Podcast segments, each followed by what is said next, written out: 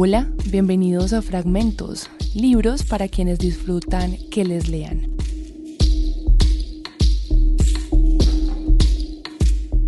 Hoy voy a leer un libro muy especial, es un testimonio muy importante que yo leí en un momento también muy importante de mi vida. Se llama Hasta que puedas quererte solo, es un libro de la editorial Alfaguara y del escritor argentino Pablo Ramos. No sé digamos qué tipo de libro sea este, es un libro testimonial, un libro de relatos. Pablo Ramos cuenta en este libro los 10 pasos de Alcohólicos Anónimos, en donde él estuvo durante muchos años, y de Narcóticos Anónimos también, y narra a través de los pasos, de los 10 pasos de los alcohólicos anónimos, cómo se sale no solo de un vicio, como es el licor, que luego se vuelve una enfermedad, sino una reflexión acerca de la vida y una reflexión acerca del mismo dolor. Aquí voy a leer una pequeña introducción, este no es el fragmento que vamos a leer, sino una pequeña introducción. En noviembre de 1997, bajo el agobio de un domingo caluroso, llegué por primera vez a un grupo de narcóticos anónimos. Mi mujer de entonces me acompañó casi de la mano hasta la parroquia La Consolata, en la paternal, y se volvió enseguida para cuidar a nuestro hijo que había quedado durmiendo en el departamento a dos cuadras de allí. Me dio un beso y me deseó buena suerte. Yo me quedé en la recepción sin entrar del todo al pasillo lateral que conducía a los salones donde se juntaban los distintos grupos. No había ningún cartel y por nada del mundo me habría animado a preguntar. ¿Qué preguntar? Acá reciben drogadictos. Ni loco, pensé. Antes me muero. Para distraerme me puse a mirar la cartelera de actividades de la parroquia. No quería volver temprano a casa y decepcionar nuevamente a mi mujer. Esa es como la entrada al libro y hay una reflexión sobre el luto, sobre su hermano que muere, el hermano de Pablo Ramos que muere y este libro digamos que es sobre todo como una civilización del dolor y a veces cuando uno siente que tiene deficiencia en la moral o que es un ser perverso y que hace sufrir a los demás, alguna vez es importante escucharle a alguien que lo que uno tiene es eso, una enfermedad. Entonces este libro es importante y muy bello. Como les dije, es un libro de la editorial Alfaguara, del sello Alfaguara. Pablo Ramos nació en 1966 en Avellaneda, en Argentina, y con ustedes uno de los capítulos de Hasta que puedas quererte solo.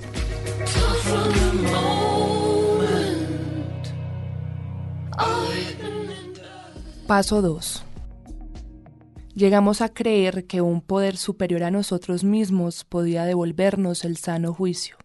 La idea de Dios, la palabra de Dios en realidad, es algo que la mayoría de los adictos en consumo activo rechazamos por naturaleza, aunque secretamente muchas veces hayamos rezado. Yo recuerdo haberle pedido a Dios dos cosas con mucha frecuencia en las épocas en las que estaba más metido en la cocaína. Dios, por favor, que el puntero esté a esta hora. Dios, por favor, que el puntero me fíe. Y sé que no soy el único que murmuró alguna vez estas oraciones paganas. El problema no es que uno rece o no rece, pida o no pida. El problema es lo que uno pide y a quién se lo pide. Pero sé, todos los que conocemos el programa de Narcóticos Anónimos, que no es otra cosa que el programa de Alcohólicos Anónimos adaptados, lo sabemos que la sanación o la abstinencia dependen completamente de entender bien este paso. No se está hablando de religión en este caso, sino de espiritualidad. Los pasos se leen, se entienden y se escriben para luego compartirlos con un compañero, escribir para luego corregir y corregir para corregirse y corregirse para volver a escribir desde ese ser mejorado. Santa Teresa dijo, las palabras llevan a las acciones, alistan el alma, la ordenan y la mueven hacia la ternura. Y la ternura puede ser un excelente Dios si se lo piensa del modo que lo hizo Santa Teresa de Jesús, como un lugar real. La ternura no es andar acariciando niños por ahí, ni abrazar demasiado a los amigos o conocidos, ni repetir te quiero, como quien repite el ajo en las comidas. La ternura es un ideal, un lugar un lugar de descanso del cuerpo, de la mente y del espíritu. Yo encontré en la ternura, en lo contrario a la ferocidad, a ese tan mentado poder superior, más allá de mi formación católica. Que yo escriba es la prueba de esto. Creo que la ternura es el hecho estético por excelencia, porque la inminiscencia de una revelación que no se produce y que tal vez nunca se produzca. Lo más probable es que jamás lleguemos a la ternura, claro, eso sería llegar a Dios, pero no se trata de llegar a ella, sino de moverse hacia ella, hacia el otro, otro punto de vista, otro mar, otras tierras, otros cielos. La ternura es una herramienta de tolerancia que permite que la palabra desconocido deje de sonar a peligro y comience a sonar a posibilidad. Puede que la ternura sea el único lugar posible en el cual habite el amor. Dedico esta crónica sobre mi búsqueda de un poder supremo a alguien que la hizo posible, el sacerdote Matías Colangelo, y a otro sacerdote, el que ofreció una vez por mí una misa que acá le voy a adjudicar a Matías para que la historia no tenga tantas complicaciones que la desvíen de su verdadera función. Solo puedo decir que el auténtico sacerdote es aquel que habita dentro de nosotros, el íntimo, el que a mí me hizo entender el optimismo de la cruz. El 22 de diciembre de 2011 yo estaba sobrio, pero de lejos de ir a grupos o de estar en un tratamiento. Había juntado esos días a fuerza de voluntad, apretando los dientes, cerrando las ventanas, desconectando los teléfonos, aislándome. Estaba cansado de que en las reuniones de adictos me hablaran de Dios, de la familia, de la locura. No me sentía loco y no me sentía cuidado por nadie, mucho menos por alguien que tuviera el poder supremo de hacerlo, que no le costara nada hacerlo y que sin embargo no lo hiciera si no le costaba nada ayudarme, por qué yo estaba como estaba, por qué me sentía como me sentía. Por esa razón había dejado de ir a reuniones, pero estaba sobrio, limpio, y tenía el objetivo de pasar las fiestas así, sin drogas, sin alcohol, sin amigos ni familia, a salvo de la alegría y a salvo de la tristeza. Mi amigo Oski me había pedido la casa para filmar un cortometraje, y ese día, a la mañana temprano, Llegó junto con diez personas que entraron por cuenta propia, con un juego de llaves que yo les había facilitado. Yo había pasado una noche mala, con insomnio, sin poder escribir o leer, mirando televisión hasta lagrimear, y fue no más sentir el despliegue modesto y silencioso, colmado de respeto de mi amigo y su grupo de filmación, que una fobia indescriptible me congeló la médula. Ellos iban a filmar en la biblioteca, el estudio grande, el baño y la cocina durante todo el día. Mi cuarto está en el entrepiso y es imposible bajar o subir sin atravesar esos mismos ambientes. Yo no podía, no quería ver a nadie. Es más, el simple hecho de imaginarme las pisadas de alguien sobre los escalones de madera de la escalera me ponía a temblar. Me quedé en silencio hasta que la voz de mi amigo desde abajo me llamó por mi nombre. Le dije que subiera y lo hizo. Golpeó y me avisó que ya habían llegado todos. Sin abrirle, puerta de por medio, le dije que no había problema, pero que me disculpara con los demás y que me disculpara él, porque yo no quería ver a nadie. ¿No querés que lo deje para otro día? me preguntó. Si no filmas me voy a sentir peor, le dije. El trabajo se te va a hacer eterno, solo hace de cuenta que no estoy.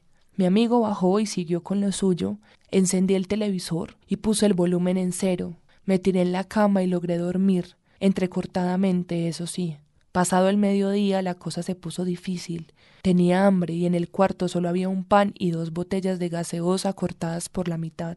En mis borracheras yo cortaba las botellas de plástico y las llenaba de vino barato con Coca-Cola. De esta manera obtenía un vaso de más de un litro. Abajo los ruidos de filmación eran sordos y acallados, tanto que no hubiera podido asegurar que estuvieran trabajando.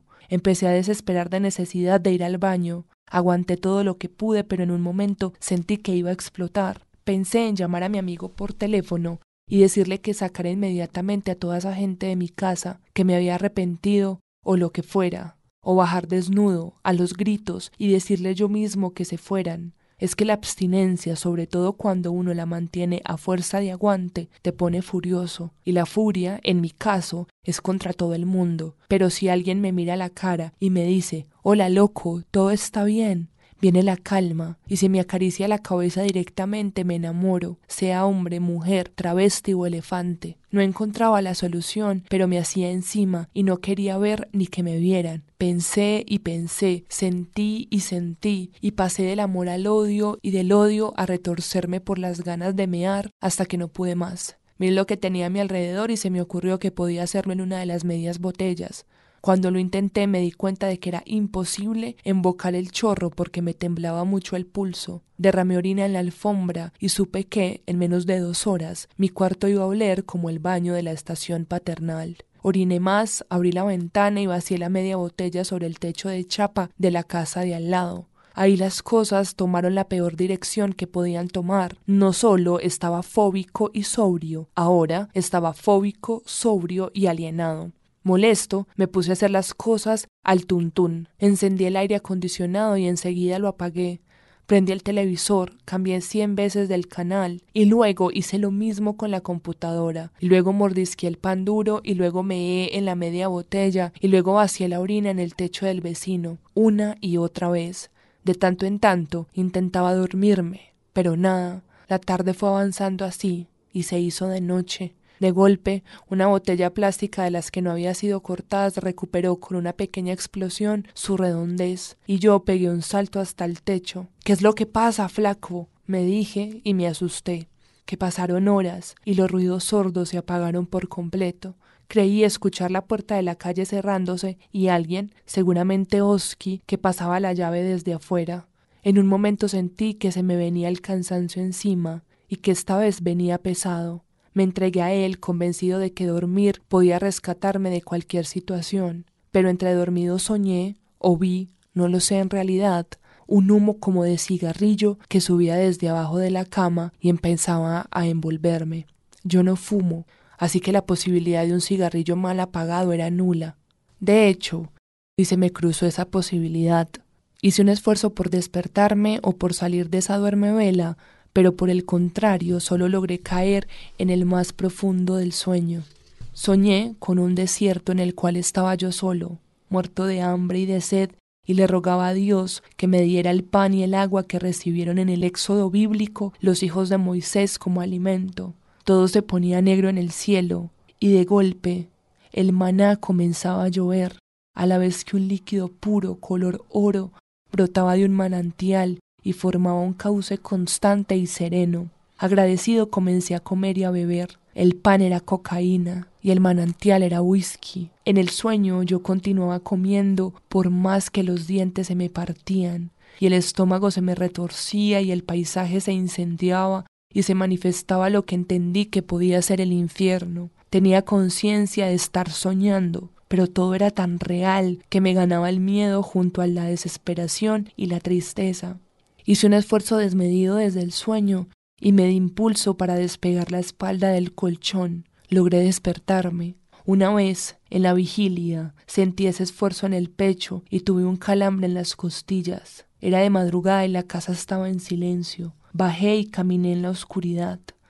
Llegué hasta la heladera, abrí la puerta, saqué un trozo de melón y me lo comí sin cerrarla, frente a la luz y el frío que salían de su interior. Algo de ese amasijo que tenía en la garganta bajó. Por un momento me sentí mejor. Todo este malestar se tenía que pasar y listo. Sin embargo, pensé en alcohol, y luego que el diablo se desperezó, porque buscando algo dulce en la alacena, encontré una botella cerrada de Hiriam Walker. La abrí. Me serví una taza de café. El detalle de la taza. Disculpen que me desvié, no es menor, porque yo siempre fui muy ritualista con el whisky. Primero, nunca hubiera tomado esa marca, y segundo, yo me lo servía en vaso de trago largo y con hielo. Luego terminaba con crisadores del pico, es verdad. Pero lo importante para esto quiero contarles es cómo empezaba, porque esa vez, si empezaba tan mal, debía haberme dado cuenta de que iba a terminar mucho peor. Me tomé la botella en dos horas más o menos, tirado en la cama, y fue lo que hacía falta. Me levanté para ir al baño y me mareé, estaba completamente borracho, por supuesto. Me senté en el piso y contuve un vómito inminente. Logré finalmente llegar al baño. Aún la claridad no asomaba por ninguna ventana. Me incliné en el inodoro, pero no pude soltar lo que hacía un instante había retenido. Casi nunca en la vida pude vomitar. Me quedé ahí un rato con la garganta irritada. De golpe sentí frío, aunque estábamos a fines de diciembre. Prácticamente me arrastré hacia la habitación y tuve que gatear las escaleras como un fanático religioso que hubiese hecho una promesa. Las piernas me dolían mucho y tenía un calambre en un músculo intercostal. Ya en mi pieza me tiré en la cama y cerré los ojos. El reflejo de un relámpago iluminó la ventana. Esperé el trueno pero no pude oírlo. Luego fueron dos y luego tres relámpagos seguidos sin ningún trueno, hasta que entendí lo que me estaba pasando. Estaba sordo. No podía oír nada excepto un zumbido horrible como el ruido de un torno lejano, un torno pesado encendido detrás de una pared mediterránea. Intenté destaparme los oídos tapándome la nariz y luego parcialmente. Era como si hubieran descomprimido el ambiente en el que estaba, como si lo hubieran cerrado del vacío de golpe y sin aviso. Una puntada tremenda hizo que tuviera que llevarme las manos a los costados de la cabeza. La puntada entró por el oído izquierdo y me atravesó hasta el otro lado. Cerré los ojos y caí de rodillas al piso. Me quedé un rato así, hincado y con los ojos cerrados hasta que el dolor pasó. No habrán sido más de dos minutos, pero para mí fueron eternos, porque durante ese tiempo el dolor creció y creció hasta el límite de lo soportable. Luego, instantáneamente se fue. Cuando levanté la vista nada era igual. Una puerta se había abierto, una de las puertas del placard. Esa era la apariencia, pero yo supe enseguida que se había abierto otra cosa. La puerta invitaba, llamaba, pesaba con la gravedad de un agujero negro, no sobre la habitación, sino sobre el lado más oscuro de mi alma. De golpe ocupó el lugar de todas las puertas. Con total seguridad supe que cualquier puerta iba a ser esa puerta y que sin duda me llevaría a uno de esos lugares horribles que existen en determinadas dimensiones del universo, que están ahí, cerca, a una botella de distancia. Me levanté, tambaleante, y fui a cerrar el placard. El miedo me impedía pensar con claridad. Revisé los cajones y también los cerré. Enderecé el espejo, corrí las cortinas, prendí todas las luces, encendí el televisor y me metí bajo las sábanas a intentar dormir. No pude. Y encendí la computadora. Con mucha dificultad no traía los lentes y apenas podía leer. Fui a mi página de Facebook y en el lugar en el que te preguntan en qué estás pensando, escribí lo que ahora leo como un desesperado pedido de auxilio. Virgen Santa, no me desampares. Por favor, hoy no. Las sombras que vi en la oscuridad, ya sabes de lo que hablo, sombras de la sombra, de la sombra real, la oscura y fría, la profunda, ya sabes de lo que hablo, yo siempre hablo, siempre hablo. A la hora recibí este mensaje. Pablo Gabriel. Acabo de leer el último poema que publicaste en tu muro de Facebook y me decidí escribirte. No lo hacía para no molestarte y por un gran sentimiento de vergüenza. Conocí tu obra en un programa radial en donde recomendaron el origen de la tristeza y en días me devoré tus libros. Encima sitúas los relatos en lugares muy entrañables de mi infancia y adolescencia. El cementerio de Avellaneda, Villa Corina, La Laguna, etc. Ah, soy cura de la hora de Don Orione. Es tremendo el relato que vos o Gabriel les cuentan a los niños sobre las tumbas del Cotolengo. Te dejo un gran saludo y gracias por tus libros. Lo leí ampliando mucho la letra. Me sentí mejor. Había alguien del otro lado y eso era bueno. La borrachera era tenaz, pero yo sé manejar borracheras, aún las tenaces. Contesté una cortesía y sin reparar en el detalle más importante del mensaje que me había escrito un cura, apagué la computadora. Lo que vino fue peor que la peor experiencia de mi vida. Sentí ruidos, me levanté para ver, Sentí pasos, aire frío, un olor raro y pestilente. La puerta del placard se volvió a abrir. Me lo tomé mejor.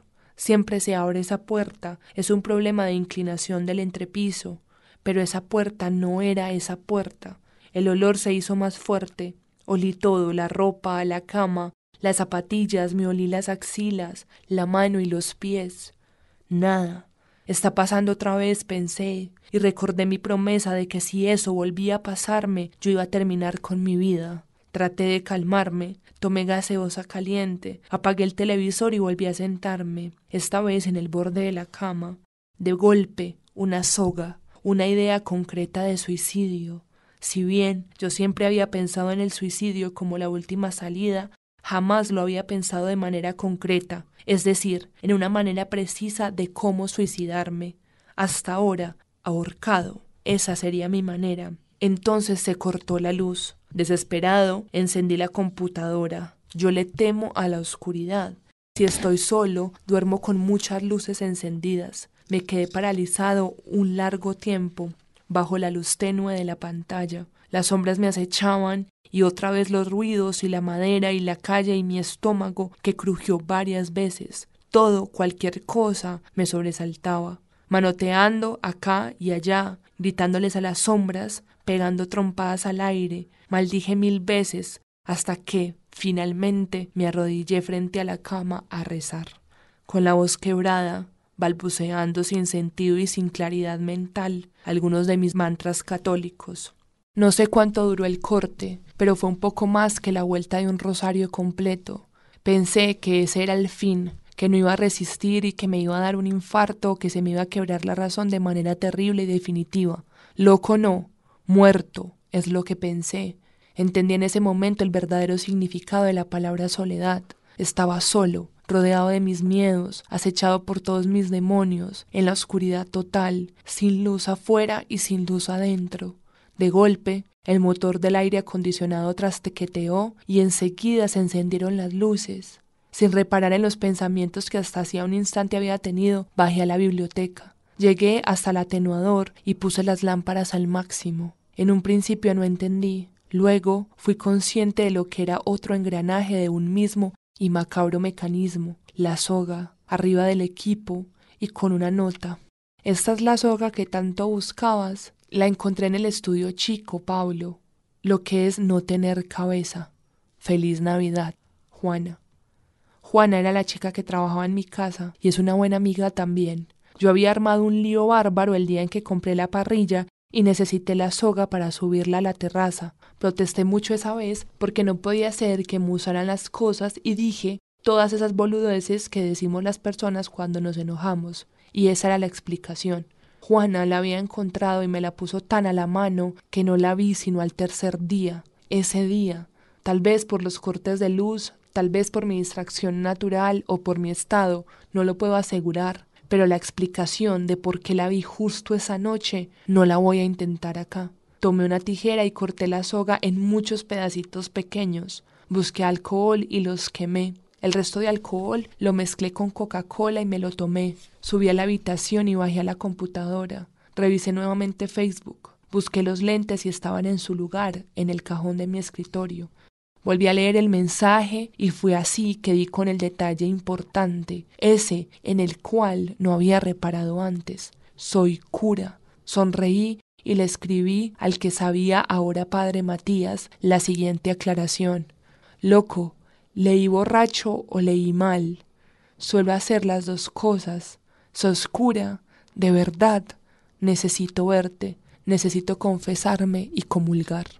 Por suerte amanecía, era 24 de diciembre, mañana de Nochebuena. Me quedé dormido un rato, pero creo que no haya sido muy largo, con los brazos sobre el escritorio y la cabeza sobre las manos. Me desperté y ahí estaba la contestación del padre Matías. Me confirmaba que sí, que era cura, que tenía 35 años y me mandaba su número de teléfono personal. Junté coraje y lo llamé. Hablamos un rato largo, hablé yo un rato largo y él me escuchó atento, medio incómodo me pareció porque estaba desayunando con otros curas. Le pedí disculpas por si las cosas que yo había dicho en mi novela sobre las curas y las monjas lo habían ofendido. Me dijo que no me hiciera problema, que eran una verdad, una de tantas verdades, porque hay otras, me dijo. No le discutí. Me quedé en silencio y él volvió a llevarme al terreno en el cual yo no quería estar. Vos ya te confesaste, Gabriel te confesó, dijo, con Andrea, en un prostíbulo. ¿Te acordás? Necesito comulgar de verdad, padre, y no puedo entrar así a una iglesia. Hace años que no entro a una iglesia sin sentirme mal. Dije eso y hubo un silencio. Tengo quince años menos que vos y te admiro, me dijo. Sea padre, Padre, por favor, olvídese lo demás. Y el hombre escuchó. ¿Tenés pan? me dijo. Sí. ¿Qué vamos a hacer? Tengo pan lactal en la heladera. ¿Tenés vino? Cualquier vino. Cualquier vino. Tutéame. Espérame, voy a ver. Dije, pero estaba seguro de que no había. En la heladera encontré una botella de espumante barato, tinto, abierta y casi vacía. Ay, frisé, le dije. No puede ser un vino peor. Pone una copa limpia en una mesa limpia y despejada. Pone una rodaja de pan redonda o triangular cortada con un cuchillo limpio. Pone un mantel limpio o un paño. No apoyes nada sobre la madera directamente. Pone algo de color violeta o fucsia también. Pero padre, es vino con burbujas. En un rato será sangre. No dije nada porque yo lo había pedido, y no hay peor perdedor que aquel que no tiene el valor de recibir lo que ha pedido. Me hago cargo, dije. Fui hasta la mesa, la limpié y puse una mantilla blanca de encaje, un pañuelo fucsia, la copa con vino y el pan, un triángulo de pan. Pone el teléfono en altavoz. ¿Te acordás cómo se hace? Perfectamente. Me arrodillé. El padre Matías consagró la ofrenda, el impuro vino y el pan con levadura en mi mesa. Lo hizo en latín, como si quisiera compensar con un rasgo de ortodoxia un acto que lo había expulsado de la iglesia. Fue la primera vez en mi vida que entendí la verdad de este milagro. Lo entendí y entendí a la vez por qué lo necesitaba tanto. Me invitó a comulgar y lo hice. Las lágrimas me rodaban a mares por las mejillas, y la voz se me fue del todo, y no pude contestar a los reiterados ¿Seguís ahí?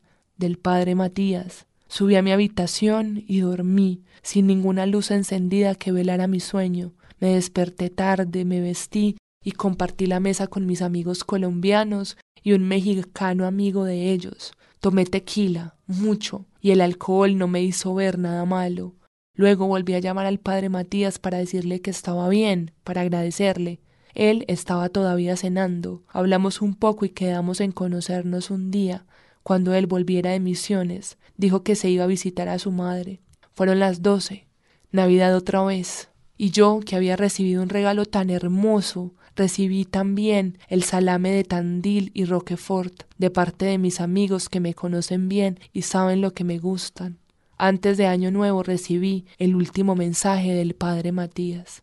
Querido Pablo, el otro día, cuando hablábamos en Navidad, aparte de darme una de las mayores sorpresas de mi vida, todavía no había terminado de leer En cinco minutos levántate María. Me faltaba la mitad.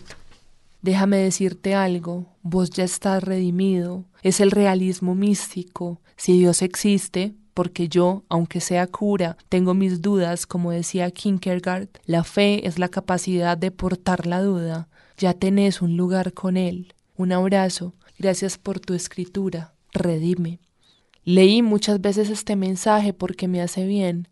Me detuve en la mención de las dudas de un cura, un hombre que tiene la obligación de repartir una esperanza que muchas veces ni siquiera puede imaginar. Y sé que yo necesito de un hombre para pedir perdón, y para hablarle a Dios.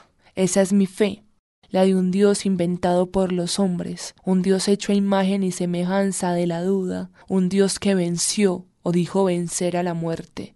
Ese es el único optimismo posible, al menos para mí. Mi optimismo es el optimismo de la cruz, y mi fe es la duda que otro sostiene por mí, un cura, un amigo, un extraño o un personaje de ficción, alguien como el padre Matías, que pueda convertir el peor pan y el peor vino en el alimento perfecto.